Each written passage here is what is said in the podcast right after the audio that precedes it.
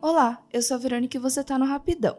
Hoje eu vou falar um pouco de um item que tem mudado e inovado cada vez mais conforme o passar do tempo: as cabeceiras. Há quem pense que elas são apenas decorativas, mas elas são úteis em vários sentidos. Vou contar um pouco sobre essa peça que compõe a cama. As cabeceiras são importantes desde os tempos antigos. Os gregos, por exemplo, não usavam a camas apenas para dormir, eles jantavam e se socializavam nelas também. Por isso era tão importante ter um encosto para ter mais conforto nesses momentos. Em alguns quartos, ela também servia para proteger as pessoas da corrente de ar em noites frias, proporcionando assim um conforto térmico. Já na Idade Média, a cabeceira da cama tornou-se uma parte importante para exibir decoração de esculturas elaboradas, painéis arquitetônicos ou tapeçaria. Já no século XVIII, as cabeceiras evoluíram e a cama ganhou o dossel, com seus tecidos riquíssimos e encostos estofados. Nos dias atuais, as cabeceiras mantiveram a mesma razão de existir, mas muitas pessoas optam por não ter com o surgimento das camas box, por exemplo. Eu vou listar alguns motivos nos dias atuais para você pensar com carinho e investir nesse item para o seu quarto caso não tenha uma cama convencional de madeira ou ferro que já possui a cabeceira junto. Vamos começar com o conforto. Olha, aqui nós demoramos um pouco para ter uma cabeceira e a lista da minha urgência só aumentava. Ficar com a cabeça muito perto da parede gelada durante a noite não era o cenário mais agradável. Mesmo você colocando o travesseiro para proteger, dependendo se você tem um sono agitado, corre o risco de acordar com tudo no chão e sua cabeça no gelado. O conforto térmico para mim está no topo da lista das minhas exigências. As mulheres que escutam a rapidão vão se identificar agora. Se estamos com esmalte escuro, vamos deixando o rastro dele em todas as paredes que passamos. Infelizmente, a parede da cama não fica livre dessa obra de arte noturna.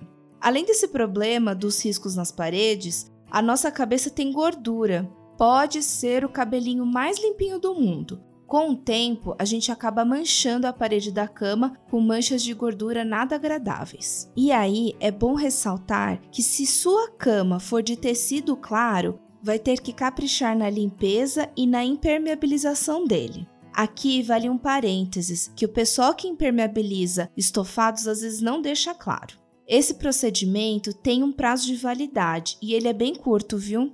Isso inclui qualquer estofado, como sofá e cadeiras, por exemplo. Geralmente é um prazo de seis meses, dependendo do produto, mas é legal sempre checar com o fabricante. Depois que sai, é só reaplicar. E hoje em dia tem produtos em spray que você mesmo pode fazer em casa. Voltando ao assunto principal, a parte que eu mais gosto chegou, a decorativa, é claro. Eu particularmente acho que quarto sem cabeceira está faltando alguma coisa. Isso é 100% pessoal, mas sempre que eu vejo algum quarto, meus olhos procuram esse item de conforto. É igual a cortina, todo mundo acha que não precisa até colocar e vê a baita diferença que faz no conforto visual. Nesse quesito decoração, o céu realmente é o limite. Tem opções de madeira, ferro, estofados, que aí inclui diversos acabamentos também, como por exemplo uma telacê, que são desenhos feitos pelas costuras, o capitonê, que são aqueles repuxados formando aqueles gominhos leves, e o botonê, que é aquele repuxado profundo e que em cada buraco tem um botão no meio. Hoje em dia tem para todos os gostos. Acho que é por isso também que eu acho um pecado um quarto não ter esse item. No Pinterest você pode ver um milhão de inspirações diferentes e até você consegue se arriscar em um faça você mesmo da vida. Bom, eu espero ter convencido você a investir nesse item caso ainda não tenha feito. E se tiver alguma crítica, dúvida ou sugestão, procure a gente nas redes sociais do Rapidão. Ah, e compartilhe esse episódio com seu amigo que acha que não precisa de uma cabeceira no seu quarto. A gente se vê na semana que vem. Tchau!